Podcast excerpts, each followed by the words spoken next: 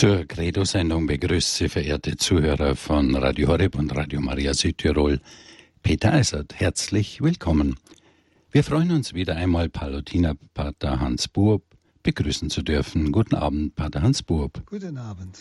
Ich darf Sie nun als unseren Referenten, der heute in einem fünften Teil über das Johannesevangelium spricht, kurz vorstellen. Pater Hans Bub ist Gründer und Leiter des Exerzitienhauses St. Ulrich in Hochaltingen. Bekannt ist er in weiten Kreisen durch seine vielfältigen Vorträge in Rundfunk und Fernsehen. Auch seine zahlreichen Veröffentlichungen haben eine große Leserschar. So ist er wahrlich ein unermüdlicher Allrounder, der es wie kaum ein anderer versteht, den Menschen die katholische Nähe, Lehre näher zu bringen. Dafür gebührt Ihnen, Pater Hans Bub, ein herzliches Vergelt's Gott. Wir sind nun auf Ihren fünften Vortrag über das Johannesevangelium sehr gespannt. Pater Hans Bub, Sie haben das Wort. Ja, liebe Zuhörerinnen und Zuhörer, ich möchte Sie jetzt wieder bitten, nehmen Sie die Heilige Schrift zur Hand, schlagen Sie das Johannesevangelium auf. Wir sind bei dem Kapitel 3, Johannesevangelium Kapitel 3, dem Vers 14.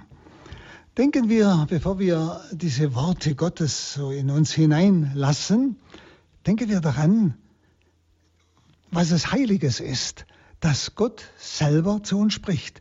Nicht irgendein Vermittler spricht zu uns, irgendjemand, sondern es ist sein Wort an mich, an Sie. Und so möchte ich Sie einladen, dass wir wirklich ja, diese Gegenwart des Herrn zulassen. Und zwar seine Gegenwart in diesen menschlichen Worten.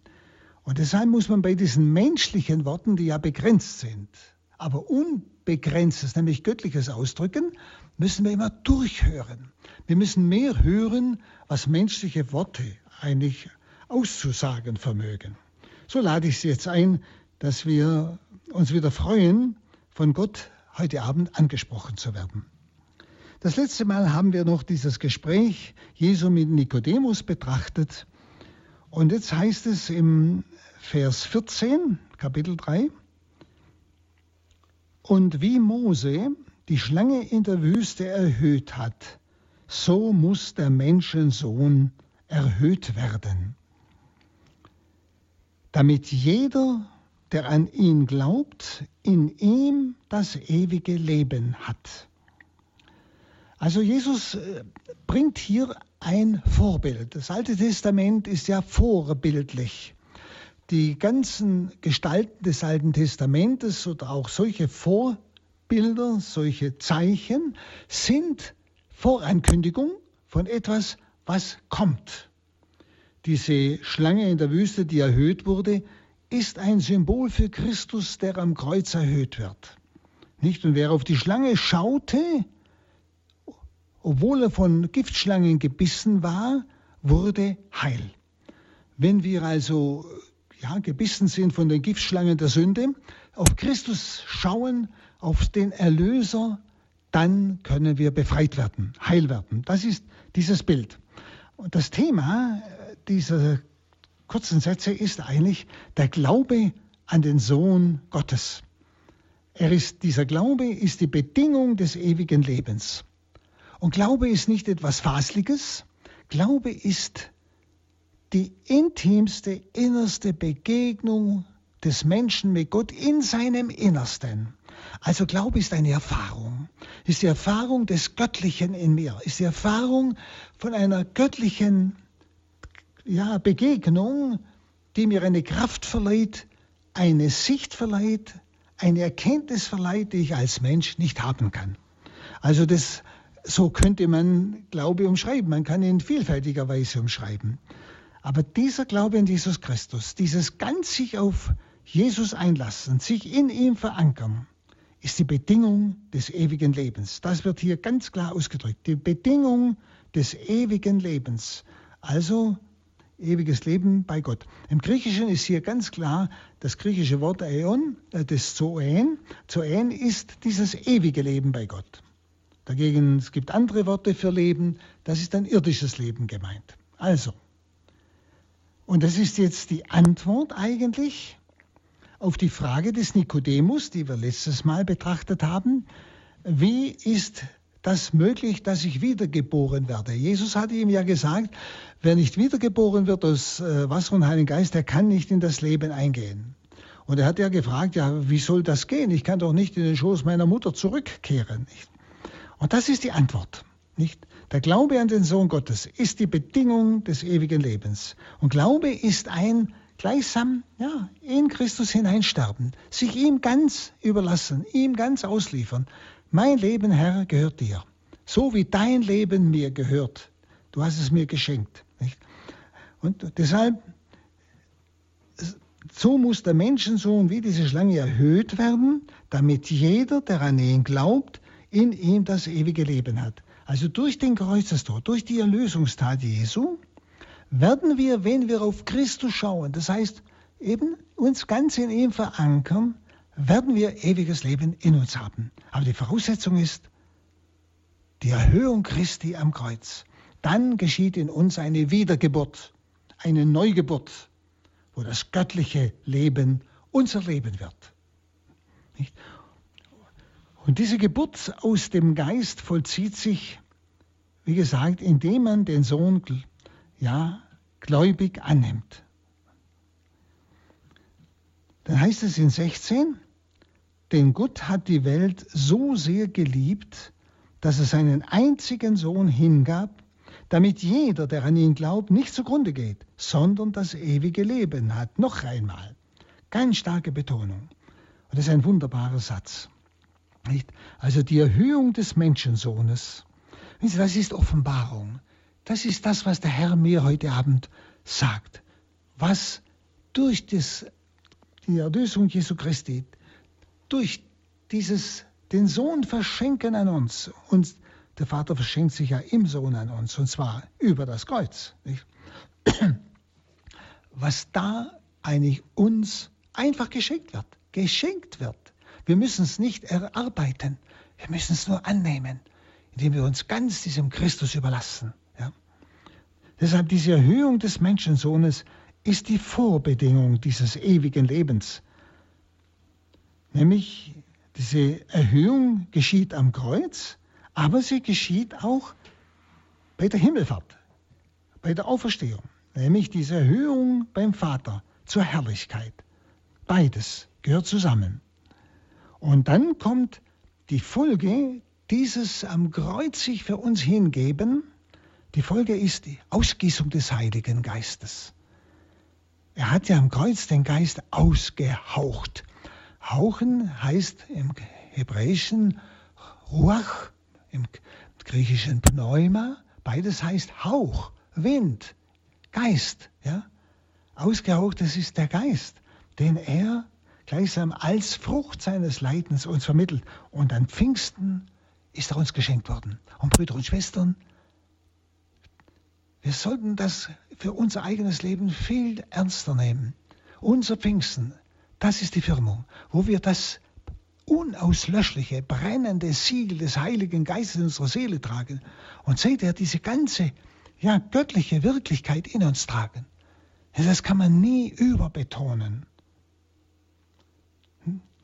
Also diese Erhöhung des Menschensohns am Kreuz und bei der Auferstehung und Himmelfahrt beim Vater, diese Erhöhung beim Vater, ist die Voraussetzung für die Ausgießung des Heiligen Geistes, für Pfingsten, für diese Geburt aus Heiligem Geist, die dann in der Taufe und dann in der Firmung versiegelt wurde. Durch den Glauben entsteht also eine solche Verbundenheit, dass der Glaubende am Leben des erhöhten Herrn, der beim Vater erhöht ist in der Herrlichkeit Gottes, dass er, der Glaubende am Leben des erhöhten Herrn Anteil hat.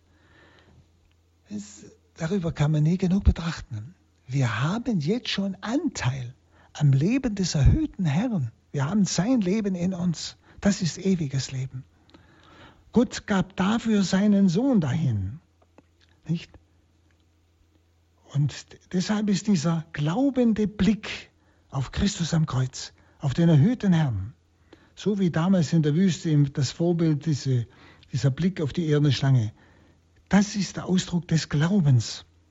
Er ist Rettung vor dem Gericht. Verweigerung des Glaubens ist Auslieferung an das Gericht, ist ein Selbstgericht. Wenn ich nicht zu diesem erhöhten Herrn hinaufschaue, nicht von ihm alles erwarten, mich ihm ganz ja, ausliefere, übergebe, das ist Glaube. Ja, praktisch, wenn ich das verweigere, dann liefere ich mich der Gerechtigkeit Gottes aus. Und davor kann man nicht bestehen. Damit liefere ich mich dem Gericht aus. Und das ist ein Selbstgericht. Nicht um dieses Wort, denn so hat Gott die Welt geliebt, so sehr, dass er seinen einzigen Sohn dahingab. Das, das, das griechische Wort hutos gar, das heißt, ähm, wenn du, man kann so übersetzen, wenn du wissen willst, wie Gott, der ewige Vater, dich von Ewigkeit schon geliebt hat, wenn du diese Liebe ein bisschen irgendwo spüren willst oder sehen willst, dann sagt hier ganz klar Jesus, dann musst du auf das Kreuz schauen, auf den erhöhten Christus. Dann weißt du, wie groß die Liebe des Vaters ist. Ein Gott, der sich so demütigt, so herabsteigt, so unter alle Würde der Menschen geht, also an, als Verbrecher außerhalb der Stadt Jerusalem gekreuzigt wird. Denn sie, eine Liebe, die kann man also tiefer nicht mehr ausdrücken. Deshalb, wenn du wissen willst, sagt Jesus, wie groß die Liebe des Vaters zu dir ist, zu jedem von uns, zu dir, dann schau doch auf das Kreuz. Betrachte doch das Kreuz, Christus. Besser können es keine Worte ausdrücken als diese Wirklichkeit. So. Und damit zeigt der Herr gleichsam auf das Kreuz, auf den Erhöhten, auf seine Erhöhung. So hat Gott die Welt gelebt. Diese Stelle können wir auch, nennen manche auch, das Evangelium im Evangelium. Das ist eine wunderbare Stelle. Und Welt, so sehr hat Gott die Welt geliebt. Welt ist bei Johannes nicht einfach nur die Schöpfung, sondern ist die wiedergöttliche Welt, die also weg ist von Gott, die durch Christus, durch die Erlösung zum Vater zurückfinden kann, wenn sie will, wenn sie aufblickt zum Kreuz. Die Erlösung wird niemand aufgezogen. Gott zwingt nicht, er gibt die, er lässt die Freiheit. Aber er bietet die ganze Fülle der Erlösung an. Und wer hinaufblickt zum Kreuz, also die Erlösung annimmt, in der Taufe, in seinem christlichen Leben, nicht?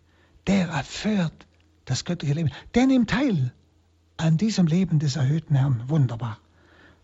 Das muss man sich jetzt sagen. Das, das ist jetzt in uns, die wir jetzt miteinander sprechen, die wir auf das Wort hören. Diese Wirklichkeit ist in uns. Überlegen Sie doch mal. Der Himmel ist in uns. Er braucht nur noch offenbar werden. Also nur so, sagt Jesus, kann die Liebe Gottes erkannt werden. Nur so, indem du auf das Kreuz schaust. Und deshalb nicht einfach nur meinetwegen in der Natur Gott suche. Das auch, können Sie ruhig. Oder in der Geschichte. Das, das alles, überall können wir Gott finden. Aber am tiefsten, am erhöhten Herrn am Kreuz. Wissen Sie, wir müssen uns klar sein, nicht wir Menschen wissen, was Liebe ist. Und wenden dann das, was wir für Liebe halten, auf Gott ein. Sondern erst in dieser Liebe Gottes zur Welt am Kreuz lernen wir, was wirklich Liebe ist. Wenn Sie so rum geht das. Wenn Sie, wir meinen immer, wir wissen, was Liebe ist, ja, ein bisschen Gefühl. Und das wenden wir dann auf Gott ein, so liebt Gott uns. No, no. Was Liebe ist, erfahren wir von Gott. Wir müssen auf das Kreuz schauen. Sie, dann merken wir, Liebe ist nicht einfach ein Gefühl. Das ist totale Hingabe. Das ist Auslieferung bis ins Letzte. Das ist Liebe. Gottes Liebe zu uns. Nicht? Und erst in dieser Liebe Gottes zur Welt lernen wir, was wirklich Liebe ist. Es ist die Liebe, die grundlos ist. Es gibt keinen Grund für diese Liebe Gottes. Es ist sein Wesen. Diese Liebe ist frei.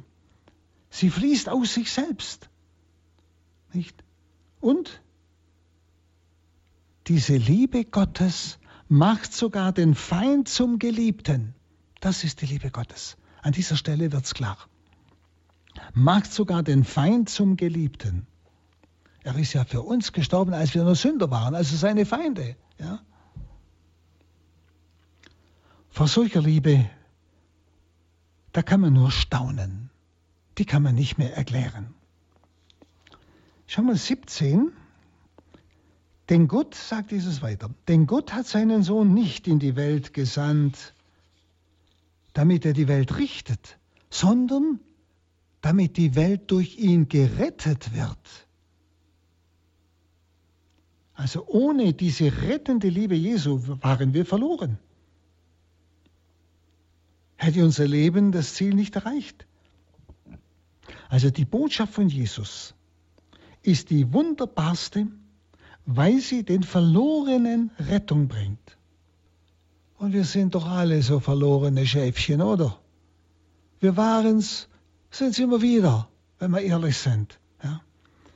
Und diese Botschaft von Jesus, Aufblick zu ihm am Kreuz, seine Hingabe, ist die wunderbarste Botschaft, weil sie den Verlorenen Rettung bringt.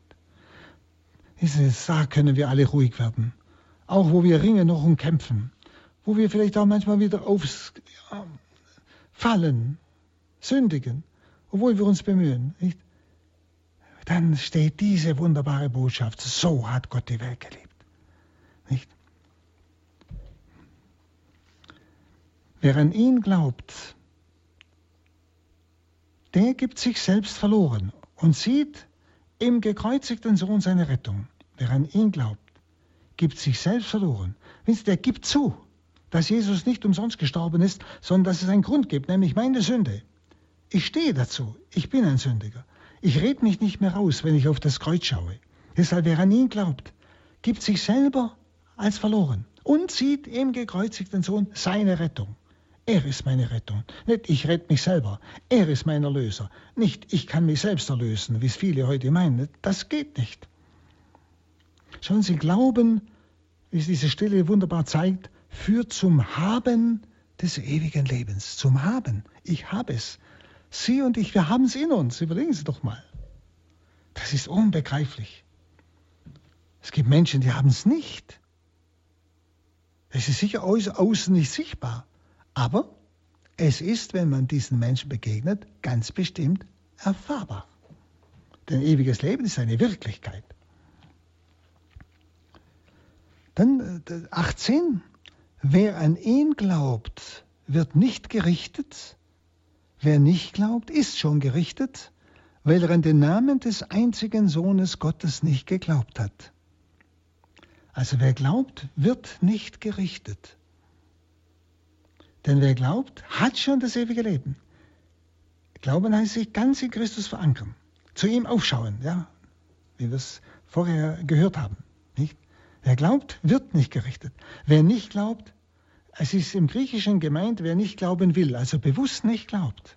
Ja? Wer zwar schon ahnt, in Christus gibt es Heil oder weiß, nicht oder spürt, oder je nachdem, und trotzdem nicht glaubt, bewusst ist schon gerichtet. Denn er hat sich damit gegen Christus schon gestellt. Wissen Sie, und dieser Unglaube, manches zu spüren, manches zu wissen, eigentlich wäre das richtig und ich tue es trotzdem nicht. Unglaube kommt aus dem Stolz des Menschen, diesem Sein wollen wie Gott, dieses sich nicht beugen wollen unter Gott. Nicht? Das ist ganz massiv in jedem Menschen drin. Dieser stolze Mensch, der glaubt, die Liebe Gottes nicht nötig zu haben. Ja? Und zwar deshalb, weil er seine Verlorenheit nicht zugeben will. Und Brüder und Schwestern, das ist heute unter Christen vielfältig. Viele wollen ihre Verlorenheit nicht mehr zugeben. Wenn sie sie, sie beichten gar nicht mehr und deshalb nach Jahren verlieren sie total das Sündenbewusstsein. Sie sündigen. Sie leben in der Sünde, aber sie bereuen es nicht mehr. Sie spüren gar nichts mehr. Sie haben sich daran gewöhnt. Das ist ganz schlimm. Verstehen Sie, Sie geben Ihre Verlorenheit nicht mehr zu. Und das Wort Gottes kommt auch nicht mehr an bei Ihnen. Sie hören es nur noch als äußeres Wort. Entweder gefällt es mir oder gefällt es mir nicht, aber Sie stellen sich dem Wort nicht mehr. Nicht? Und wer glaubt, das heißt, er stellt sich dem Wort Gottes. Und Jesus sagt ja, sie sind schon gerichtet durch das Wort, das ich zu ihnen gesprochen habe. Nicht? Glauben heißt dieses Wort Gottes annehmen. Ganz bewusst. Christus, der das wahre Wort Gottes ist, am Kreuz annehmen. Ja. Also ich spüre, das ist ein unheimlich tiefer Text, den müssen Sie richtig verdauen, was das für uns bedeutet, für mich bedeutet. Diese wunderbare Botschaft. 19. Äh, da heißt es, denn mit dem Gericht behält es sich so. Das Licht kam in die Welt und die Menschen liebten die Finsternis mehr als das Licht, denn ihre Taten waren böse. Und jeder, der das Böse tut, hasst das Licht und kommt nicht zum Licht, damit seine Taten nicht aufgedeckt werden. Nicht? Verstehen Sie, und Licht kommt ja aus dem Glauben. Denken Sie an die Enzyklika. Lumen Fidei, das Licht des Glaubens. Das ist ein, dass ich plötzlich Dinge erkenne, dass ich auch meine Erlösungsbedürftigkeit und Schuld erkenne. Ja? Das bewirkt diese Gnade des Glaubens. Nicht?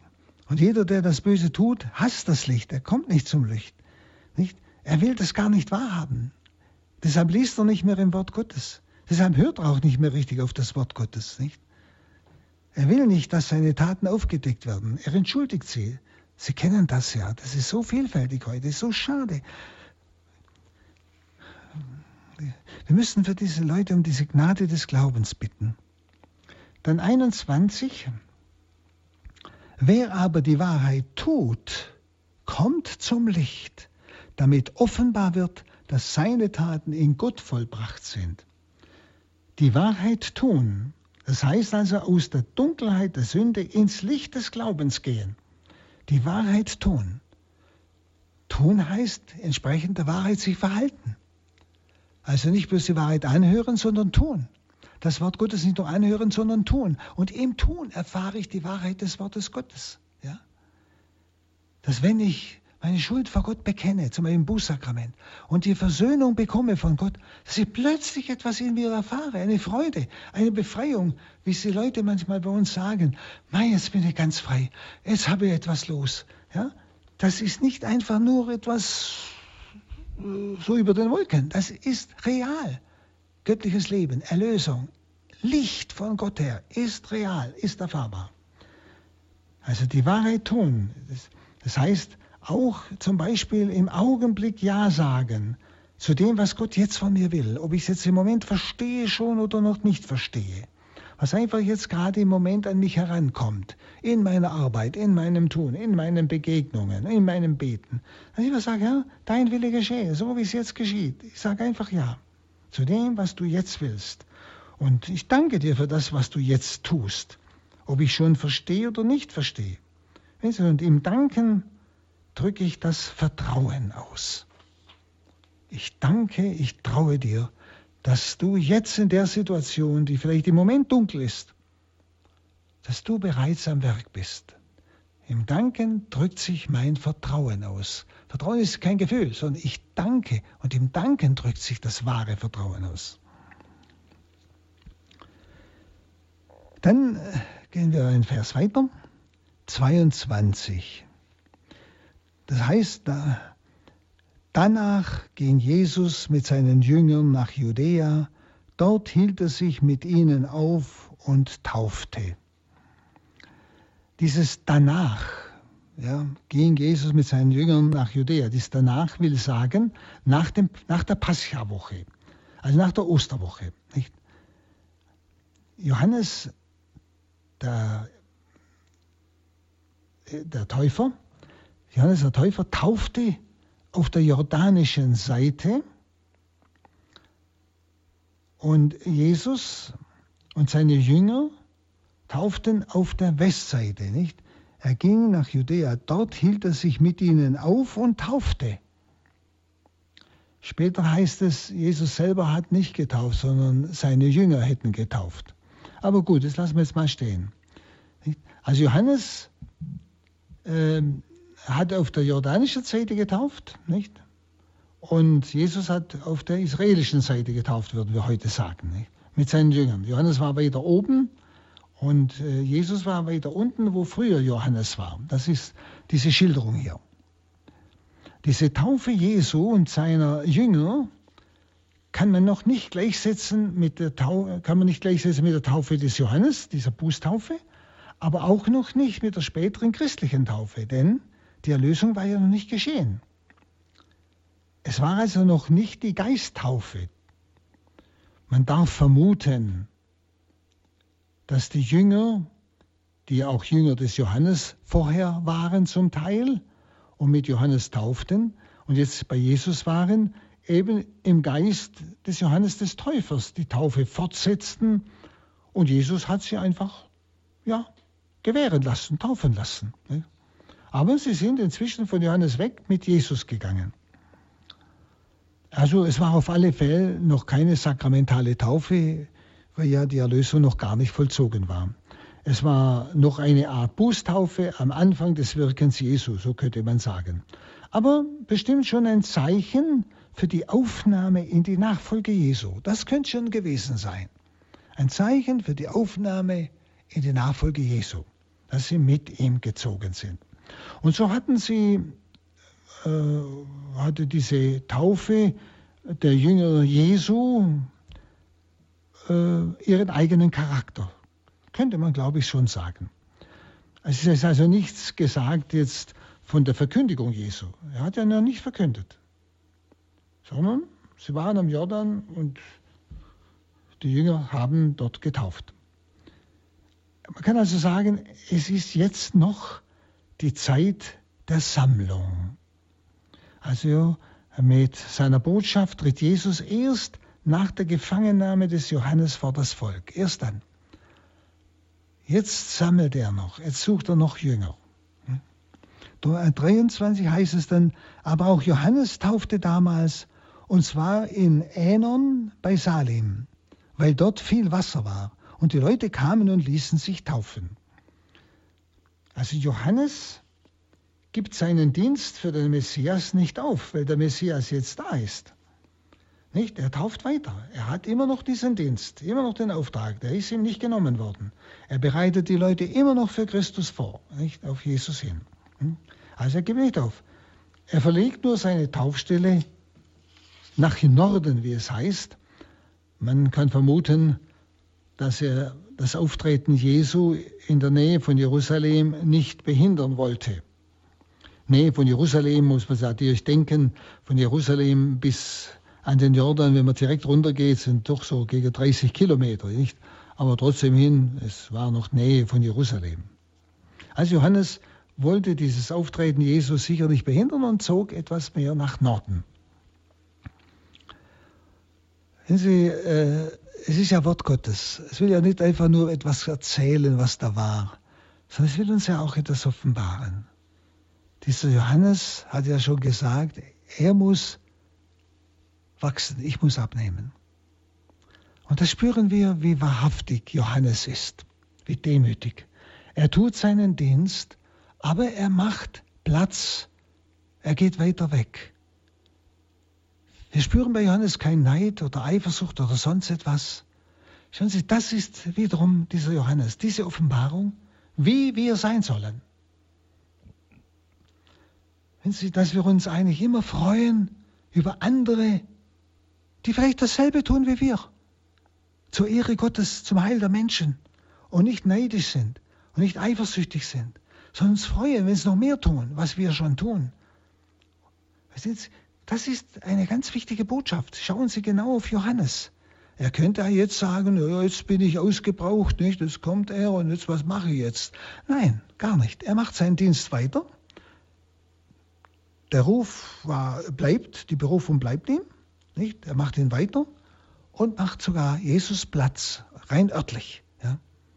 Aber es geht noch weiter, es, wird, es ist ganz interessant.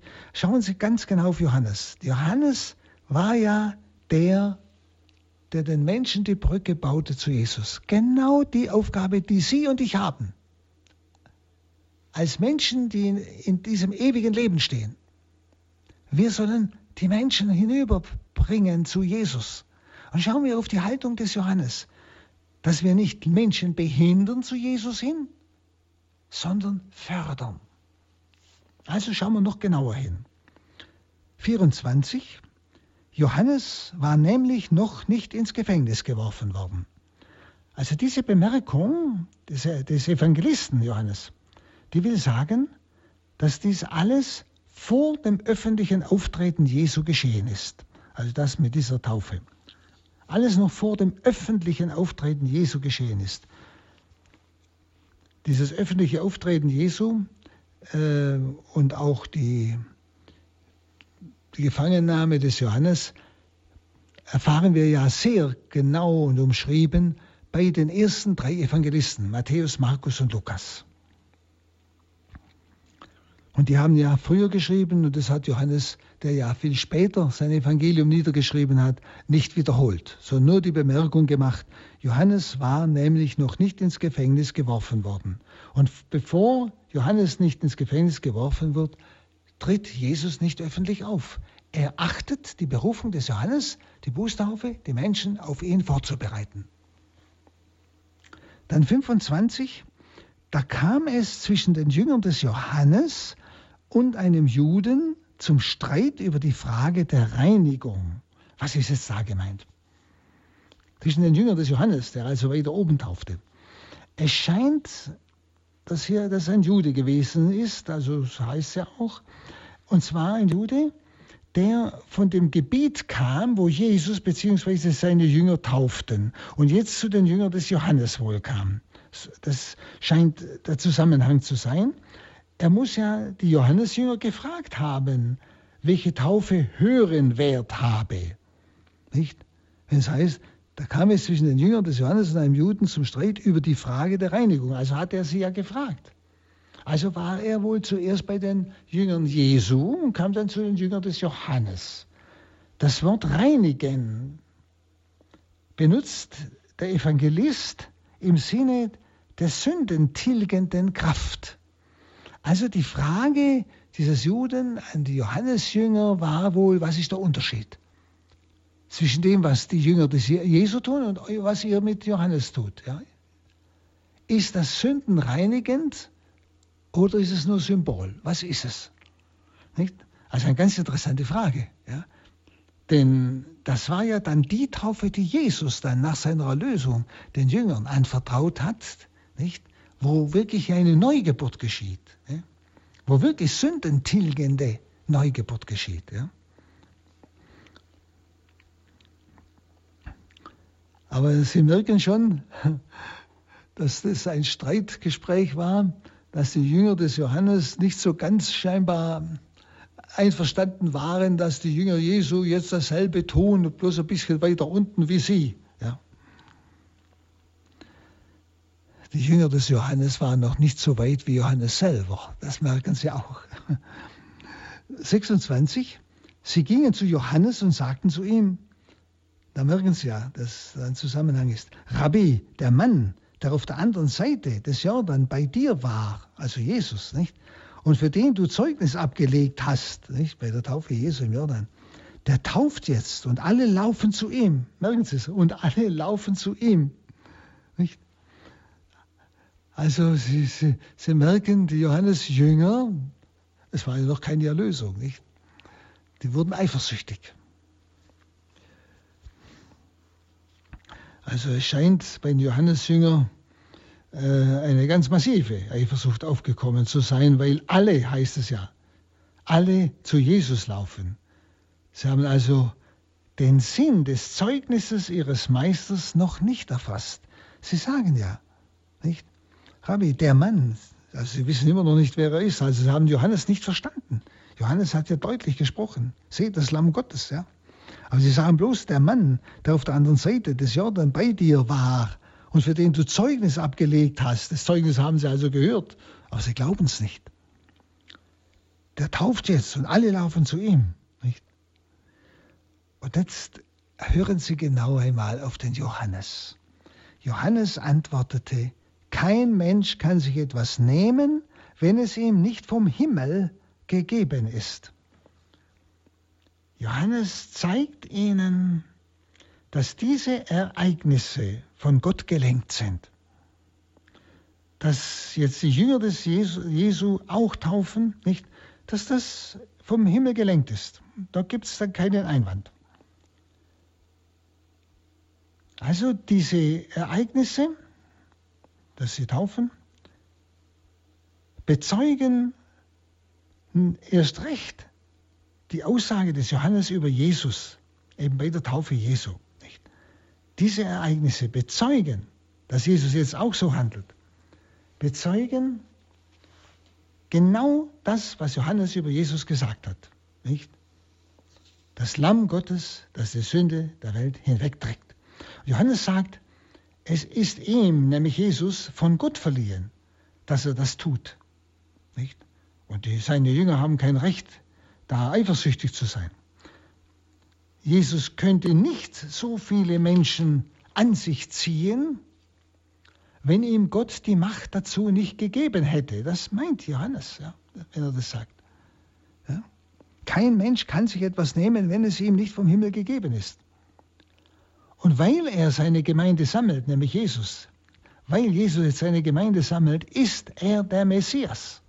Er tut es jetzt, was ich Johannes damals gesagt habe. Ja? Und diese eigene Demut, des Johannes des Täufers, seine Hochherzigkeit, nicht? hebt sich von der Enge seiner Schüler ab. Nicht? Die Schüler sind noch lange nicht auf dem Weg des Meisters. Es ist ja noch keine Erlösung geschehen, das muss man immer wieder dazwischen sagen. Schauen wir weiter, 28. Johannes sagt zu seinen Jüngern immer noch, Ihr selbst könnt mir bezeugen, dass ich gesagt habe, ich bin nicht der Messias, sondern nur ein Gesandter, der ihm vorausgeht. Also er spricht jetzt direkt den Messias-Titel an. Also seine Jünger selbst müssen dem Johannes bestätigen, dass er ja das gesagt hat. Ich bin nicht der Messias. Ich bin nur sein Vorläufer. Nicht? Ich habe es doch gehört, ich habe es doch gesagt. Wieso wollt ihr ihn jetzt hindern? er hat den Auftrag, er ist der Messias, er sammelt jetzt die Gemeinde. Das ist sein Auftrag. Nicht? Also äh, auch denken Sie immer wieder an diese Haltung des Johannes. 28, äh, also ich habe gerade gelesen, der 29, wer die, auch wieder Johannes spricht immer noch, ein ganz wunderbarer Satz. Wer die Braut hat, ist der Bräutigam. Der Freund des Bräutigams aber, der dabei steht und ihn hört, freut sich über die Stimme des Bräutigams. Diese Freude ist nun für mich Wirklichkeit geworden. Ein wunderbarer Satz. Also Johannes nennt, äh, nennt sich hier der Freund des Bräutigams. Nicht? Also er, steht, äh, er versteht sich als dieser Freund und Jesus hält er für den Bräutigam. Es ist ein Bild, könnte man sagen, für eine jüdische Hochzeit.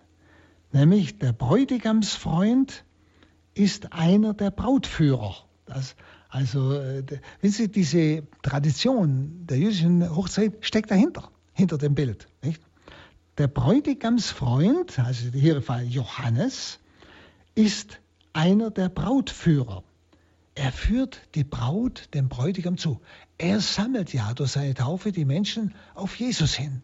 Sie sollen auf den hören, der nach ihm kommt. Ja? Er ist der Brautführer, der Freund des Bräutigams. Er muss vor allem dem Bräutigam die Braut also zuführen. Und der, jetzt kommt der Jubel des Bräutigams über die Braut freut ihn, ihn, Johannes, den Freund des Bräutigams. Der Jubel des Bräutigams über die Braut, dass Jesus sich freut, dass sich Menschen sammeln, dass Menschen ihm jetzt nachfolgen. Nicht? Dieser Jubel des Bräutigams über die Braut freut den Johannes. Also von wegen Eifersucht oder Neid wie seine Jünger, keine Spur. Seine Freude als Freund des Bräutigams sieht er jetzt erfüllt. Nicht? Er sagt, er freut sich über die Stimme des Bräutigams. Diese Freude ist nun für mich Wirklichkeit geworden. Überlegen Sie doch.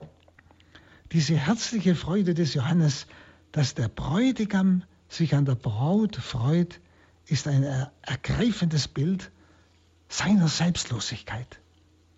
Schauen Sie, und das ist die Offenbarung. Das ist das, was Jesus uns hier eigentlich mit diesem Wort und der Heilige Geist uns nahe bringt. Wir sollen die Menschen zu Christus führen. Wenn so manche, manche von uns prüfen sie ihr Herz. Wir bleiben oft an den Menschen hängen. Oder wenn sie manche begleiten Menschen ebenso Christus hin, begleiten sie geistlich und sind dann beleidigt, wenn sie sich von mir nicht mehr begleiten lassen, wenn sie zu jemand anders gehen. Weil sie vielleicht spüren, der andere kann mir wieder mehr helfen. Denn wir können ja immer nur ein Stück weit weiterhelfen und dann muss man oft die Menschen weitergeben an die, die es wieder besser oder weiterhelfen können. Nicht? Freue ich mich, sehen Sie, dass die Menschen zu Christus finden oder werde ich eifersüchtig, wenn sie mich verlassen und von einem anderen sich weiterführen lassen? Sehen Sie, habe ich diese Johannes-Einstellung, diese Freude, dass jemand in der Richtung des Bräutigams geht. Die Freude des Bräutigams über die Braut, die jetzt wieder ihm zugeführt ist. Ja.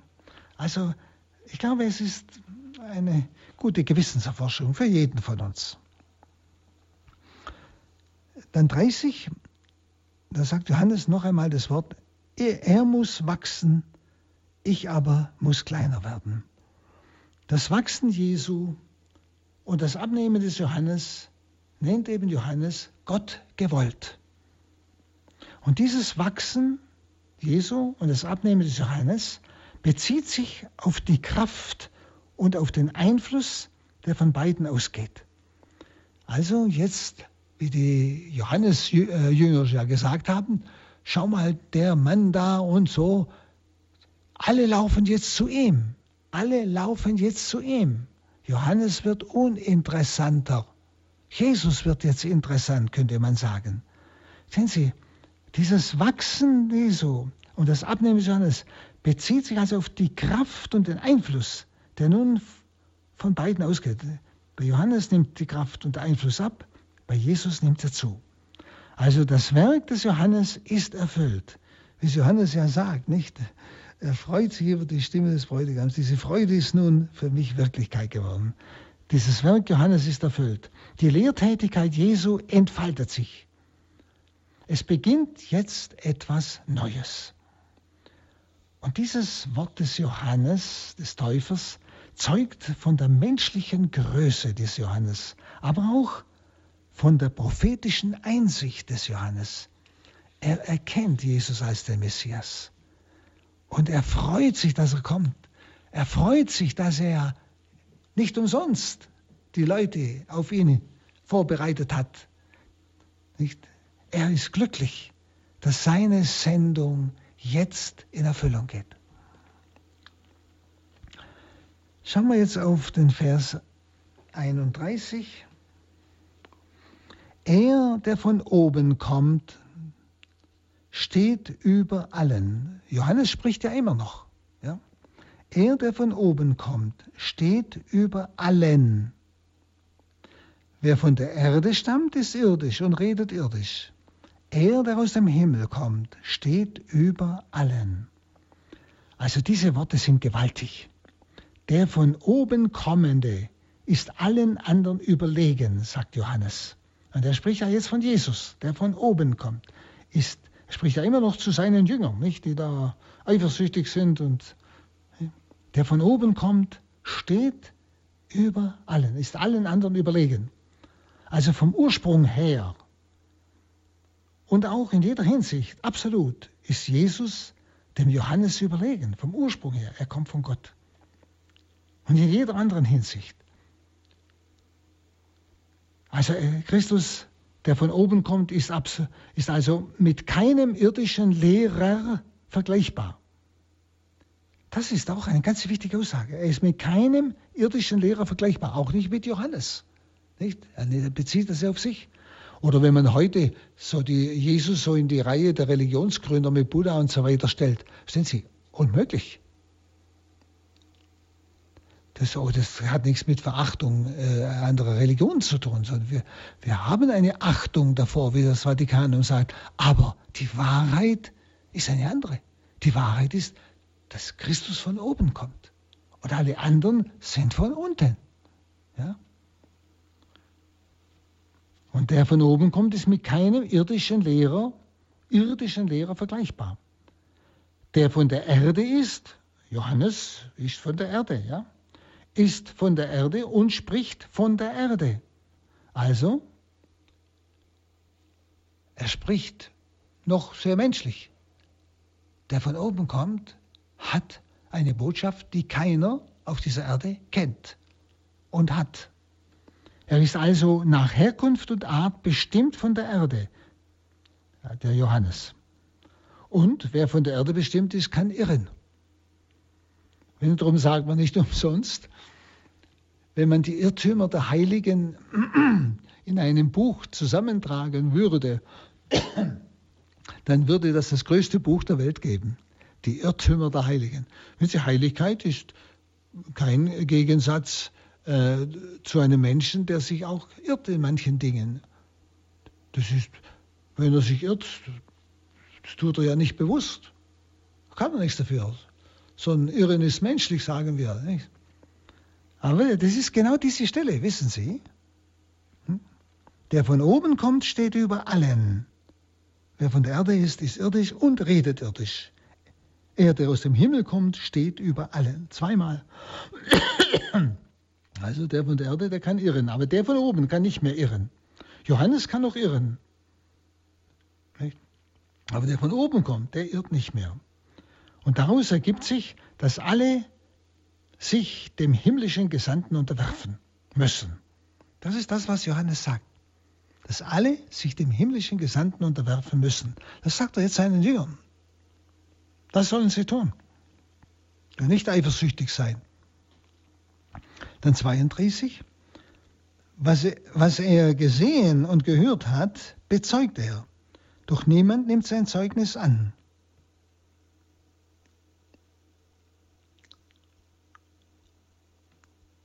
Also, hier ist Jesus gemeint. Was Jesus gesehen und gehört hat, von oben, beim Vater. Hm? Das bezeugt er, doch niemand nimmt sein Zeugnis an. Er ist der wahre Offenbarer. Niemand ist hinaufgestiegen, außer dem, der herabgestiegen ist, sagt Jesus an einer anderen Stelle. Jesus ist der wahre Offenbarer, sagt Johannes, der aus unmittelbarer Kenntnis und Erfahrung schöpft. Das ist mit Sehen und Hören ausgedrückt. Aus unmittelbarer Kenntnis Gottes und aus unmittelbarer Erfahrung Gottes schöpft. Das ist mit diesem Sehen und Hören gemeint. Und das bedeutet nicht, dass der Sohn als Empfangender niederer stünde als der Vater, der ihn gesandt hat. Als der Vater, der spendet. Ja? Die Offenbarung durch den Sohn kommt aus der innigsten Gemeinschaft von Vater und Sohn. Und das Sehen ist im Griechischen hier an dieser Stelle imperfekt. Das heißt, der Sohn schaute im Vater schon immer und für immer die Offenbarung. Das, was Jesus offenbart, das hat er gesehen und sieht er. Das heißt, es ist eine Erkenntnis Jesu vom Vater, die schon immer war und immer sein wird. Und das Hören, das ist im Aorist, das ist eine andere Vergangenheitsform. Das heißt, das ist einmalig. Das Wort, das der Vater jetzt durch den Sohn spricht, der Sohn, der jetzt von oben kommt, nicht? Das Wort, das der Vater jetzt durch den Sohn spricht, das ist einmalig. Das ist gesprochen in einer ganz bestimmten Zeit, an einem bestimmten Ort, zu bestimmten Menschen. Das ist gemeint vom Griechischen. Ja? Also interessant, das Sehen ist imperfekt. Das heißt, das hat er, der Sohn als Jesus beim Vater schon immer geschaut, was er uns offenbart. Aber das Hören ist im Aurist, das ist einmalig. Nicht? Das Wort, das der, der Vater jetzt durch den Sohn spricht, ist einmalig. Und der Sohn kommt als der wahre Zeuge. Die Frage nach Gott und nach seinem Wesen und auch nach seinem Willen ist die entscheidende Frage. Was er gesehen und gehört hat, das bezeugt er, doch niemand nimmt sein Zeugnis an. In Jesus steht also der Einzige in der Welt, der diese Frage als Zeuge beantworten kann. Nämlich die Frage nach Gott, nach seinem Wesen, nach seinem Willen? Das ist die entscheidende Frage. Und nur Jesus steht als einziger in der Welt, der diese Frage als Zeuge, als Zeuge beantworten kann. Das wird hier ganz klar im Wort Gottes gesagt. Also müssen wir das Wort Jesu hören, ernst nehmen. Also er kommt von oben. Aber dieser Zeuge wird ausgeschlagen. Jesus sagt, das wird hier schon gesagt. Niemand nimmt es an, dieses Zeugnis heißt es. Also diesem höchst qualifizierten Zeugen versagen die Menschen den Glauben. Überlegen Sie, auch heute. Und heute sehr massiv. Und sogar solche, die ihn gekannt haben, sie laufen weg von diesem höchst qualifizierten Zeugen, Jesus. Und sie versagen ihm den Glauben. Wenn man denkt, Millionen hören nicht einen Augenblick auf ihn. Obwohl er der qualifizierte Zeuge ist und uns Antwort geben kann auf die Frage nach Gott, nach seinem Wesen und seinem Willen. Dann 33. Wer sein Zeugnis annimmt, beglaubigt, dass Gott wahrhaftig ist. Also in diesem Vers 33 gibt es doch Menschen, entgegen der Verschlossenheit der Welt, die das Zeugnis annehmen, das Zeugnis Jesu und das rettende Wort Jesu annehmen. Und es ist die Einzahl genannt. Jeder Einzelne muss sein Ja sprechen. Wer sein Zeugnis annimmt, wer, das ist Einzahl. Nicht? Vorher hat es geheißen, durch niemand nimmt sein Zeugnis an. Und hier auch wieder die Einzahl.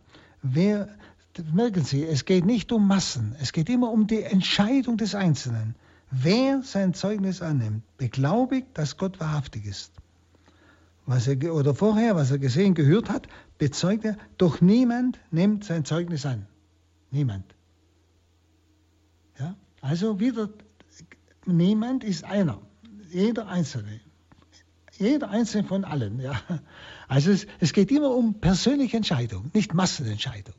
Sie, Sie müssen immer genau aufs Wort schauen, das ist wunderbar. Wer sein Zeugnis annimmt, beglaubigt, dass Gott wahrhaftig ist. Nicht? Es ist also, wie gesagt, die Einzahl genannt. Jeder Einzelne muss sein Ja sprechen. Zur Offenbarungswahrheit Jesu muss man dieses Ja sprechen. Und wir müssen darauf achten, dass wir uns nicht beirren lassen. Beirren durch alle möglichen Meinungen, die uns um die Ohren geschlagen werden. Und Sie hören heute so viele Meinungen. Nicht? Und wenn Sie sich nicht am Wort Gottes orientieren, kommen Sie heute in Schleudern. Das kann ich Ihnen klipp und klar sagen. Das Wort Gottes ist absolut das Wort Gottes. Daran können Sie festhalten. Wenn Sie das Wort festhalten, sind Sie sicher. Und legen Sie das Wort nicht aus, wie Sie wollen, sondern wie Jesus es gesagt hat. Und Sie werden die Kraft des Wortes spüren.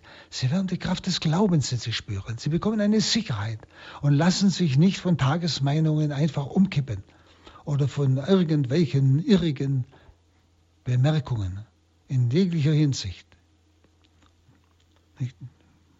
Also, jeder Einzelne muss dieses Ja zur Offenbarungswahrheit Jesu sagen. Also zu seinem Wort, zu seiner Botschaft. Und keiner, jeder muss darauf achten, dass er sich nicht beirren lässt. Der Mensch, der die Wahrheit des Zeugnisses annimmt, sagt hier das Wort Gottes, gibt Gott die Ehre. Denn wenn ich die Wahrheit annehme, anerkenne ich ja, es ist von Gott. Verstehen Sie? Dann anerkenne ich diesen Gott, der mir diese Worte zuspricht. Und damit ehre ich ihn. Ja? Ich ehre Jesus, der extra gekommen ist, um dieses Wort zu verkünden. Ich, wenn ich es annehme, bestätige ich, ja, du bist der Sohn Gottes. Du sagst die Wahrheit. Und ich bestätige den Vater, der durch den Sohn zu mir spricht. Sehen Sie, das ist Verherrlichung Gottes. Glaube ist Verherrlichung Gottes. Der Mensch, der die Wahrheit des Zeugnisses annimmt, gibt Gott die Ehre. Er anerkennt, dass Gott wahrhaftig ist. Wenn ich am Wort zweifle, dann anerkenne ich doch nicht, dass Gott wahrhaftig ist. Dann zweifle ich ja, ob er wahrhaftig ist, ob das sein Wort ist, ob das überhaupt stimmt. Stehen Sie? Da müssen wir mal ganz genau auch mal in unser Herz hineinhören. Wo zweifle ich am Wort Gottes? Damit stelle ich Gott in Frage, als ob er nicht die Wahrheit sagen würde. Ich anerkenne also, dass Gott wahrhaftig ist, wenn ich das Wort Jesu annehme. Das ist gemeint mit, er besiegelt, dass Gott wahrhaftig ist und nicht täuscht. Wer sein Zeugnis annimmt, beglaubigt, das heißt eigentlich besiegelt ja, im Griechischen, dass Gott wahrhaftig ist. Also er setzt ein Siegel darauf, überlegen Sie mal, dass Gott wahrhaftig ist. Dass Jesus wahrhaftiger Messias und Zeuge des Vaters ist. Wer also an den Sohn Gottes glaubt, nimmt das Gotteszeugnis in sich auf und bezeugt die Wahrhaftigkeit Gottes. Wer das Zeugnis ablehnt, macht Gott zum Lügner, wie ich schon sagte. Ja? Also, wenn das Wort, wenn ich sage, das Wort stimmt nicht, dann mache ich Gott zum Lügner. Das können Sie auch ähm, im ersten Johannesbrief nachlesen, 1 Johannes 5, 9 und folgende. Nun, das Zeugnis Gottes sagt also, dass Gott uns ewiges Leben gibt. Sie haben es ja vorhin gehört. Dass Gott uns ewiges Leben gibt. Und deshalb, wer an den Sohn glaubt, hat das ewige Leben. Erinnern Sie sich am Anfang. Das Zeugnis des Sohnes ist nicht von dem Zeugnis des Vaters zu trennen. Denn in der Offenbarung des Sohnes spricht ja der Vater. Wir können die beiden nicht auseinandernehmen. Ich und der Vater sind eins. Und er sagt nur das. Jesus, der Sohn, sagt nur das, was er vom Vater gehört hat. Das haben Sie ja vorhin gelesen. Es ist also ein doppeltes Zeugnis. Das Zeugnis Jesu und das Zeugnis des Vaters. Dann 34. Denn der, den Gott gesandt hat, verkündet die Worte Gottes, denn er gibt den Geist unbegrenzt. Der Gesandte ist nur der Sprecher Gottes an die gottferne Welt. Also Jesus ist der Gesandte. Der Gesandte ist nur der Sprecher Gottes an die gottferne Welt, die bisher unter dem Zorn Gottes stand. Also er spricht Worte Gottes, Jesus, der Gesandte, und er spricht Worte Gottes mit Vollmacht. Der Vater gab Jesus nicht nur einen Auftrag, was er sagen soll, sondern er selber spricht in Jesus seine Worte. Nicht? Denn der, den Gott gesandt hat, verkündet die Worte Gottes, denn er gibt den Geist unbegrenzt. Der Sendende, der Vater, ist hier mit dem Gesandten vollkommen eins, sodass wer diesen sieht, auch den Vater sieht, wie Jesus an einer anderen Stelle sagt. Wer Jesu Worte hört, hört auch die Worte Gottes, des Vaters. Es ist etwas ganz anderes als zum Beispiel bei den Propheten. Und deshalb heißt es auch, denn nicht abgemessen gibt er den Geist, nicht abgemessen, sondern unbegrenzt, heißt es hier, unbegrenzt. Nicht? Die Propheten waren Vermittler, aber Jesus, in Jesus spricht der Vater direkt zu uns. Das ist das Wunderbare des Neuen Testamentes. Und die Propheten hatten den Geist in verschiedenem Maße. Jesus empfing ihn in ungeteilter Fülle, nicht? Unbegrenzt heißt es hier. Und deshalb wird er mit Heiligem Geist auch taufen. Wie es später dann heißt, ja. Weil er den Geist unbegrenzt hat. Und sein Wort, wie es an anderer Stelle heißt, ist Geist und Leben. Und aus ihm werden, aus diesem Wort, werden alle an ihn Glaubenden den Heiligen Geist überreich schöpfen. Aus ihm aus Christus, der das wahre Wort ist. Und sein Wort ist Geist und Leben. Und aus seinem Wort werden alle, die an ihn glauben, den Geist überreich schöpfen. Und bei diesem Satz geht es eigentlich darum, vor allem, dass Gott selbst in den Worten seines Gesandten spricht. Denn durch den Geist macht Gott seine Worte zu geisterfüllten, zu göttlichen Worten. Und mit dem Geist ohne Maß, also hier unbegrenzt, heißt es heißt ohne Maß, hat Gott Jesus alles, nämlich die ganze zu offenbarende Wahrheit, in die Hand gelegt. Und so gibt es für jeden Menschen nur eine Konsequenz, an den Sohn zu glauben, wie es am Anfang heißt, um das ewige Leben zu gewinnen. Denn der Sohn hat den Geist unbegrenzt. Ja? Das heißt also alles, die ganze Fülle.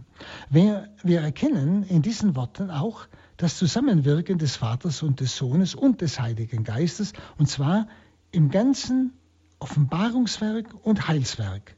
Es immer das Zusammenwirken aller drei göttlichen Personen. Wer also das Zeugnis Jesu annimmt, der setzt sein Siegel unter die Wahrhaftigkeit Gottes, wie es vorher geheißen hat. Wer sein Zeugnis annimmt, versiegelt, dass Gott wahrhaftig ist. Ja? Ist doch wunderbar. Ja? Wer also das Zeugnis Jesu annimmt, setzt sein Siegel unter die Wahrhaftigkeit Gottes. Also, Brüder und Schwestern, setzen wir heute an das Siegel unter die Wahrhaftigkeit Gottes. Wir trauen dir, trauen deinem Wort. Dein Wort ist Licht und Wahrheit. Dann 35. Der Vater liebt den Sohn und hat alles in seine Hand gegeben.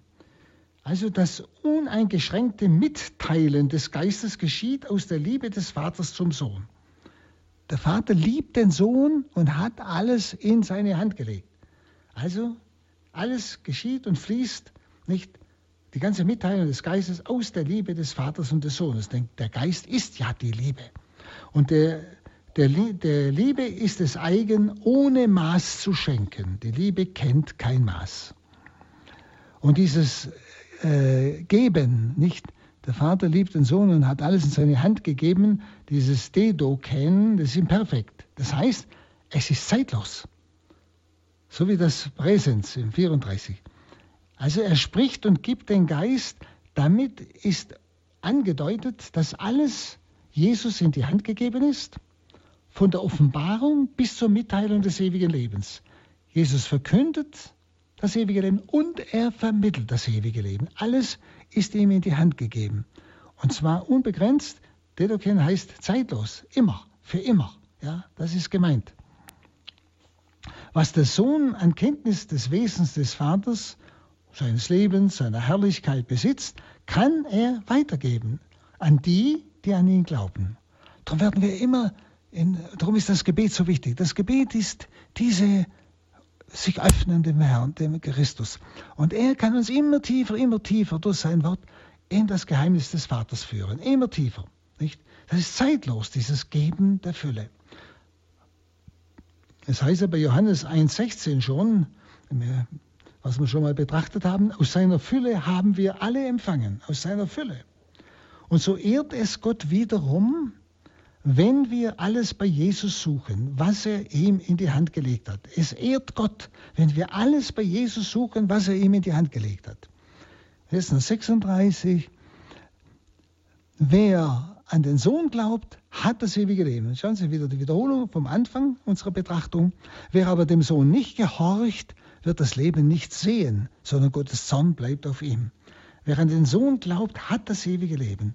Und Glaube ist eben diese einzige Forderung, teilzubekommen an den Heilsverheißungen, nämlich ewiges Leben bezeichnet die göttliche Art des wahren Lebens, das eben in Ewigkeit besteht. Das ist ewiges Leben, die göttliche Lebensart. Und Glaube an den Sohn ist ein sich unter ihn beugen, gehorchen. Glaube an den Sohn heißt ganz Hingabe an Jesus. Ich traue deinem Wort, ob ich es schon verstehe oder nicht. Ich sage Ja zu deinem Handeln in meinem Leben, ob ich es verstehe oder nicht. Verstehen Sie? Deshalb wird hier Gehorsam genannt. Nicht? Wer an den Sohn glaubt, hat das ewige Leben. Wer aber dem Sohn nicht gehorcht, nicht ihm unterordnet, seinem Wort, also ihm nicht Glauben schenkt, nicht das Siegel auf die Wahrheit setzt, wird das Leben nicht sehen, sondern Gottes Zorn bleibt auf ihm. Nicht?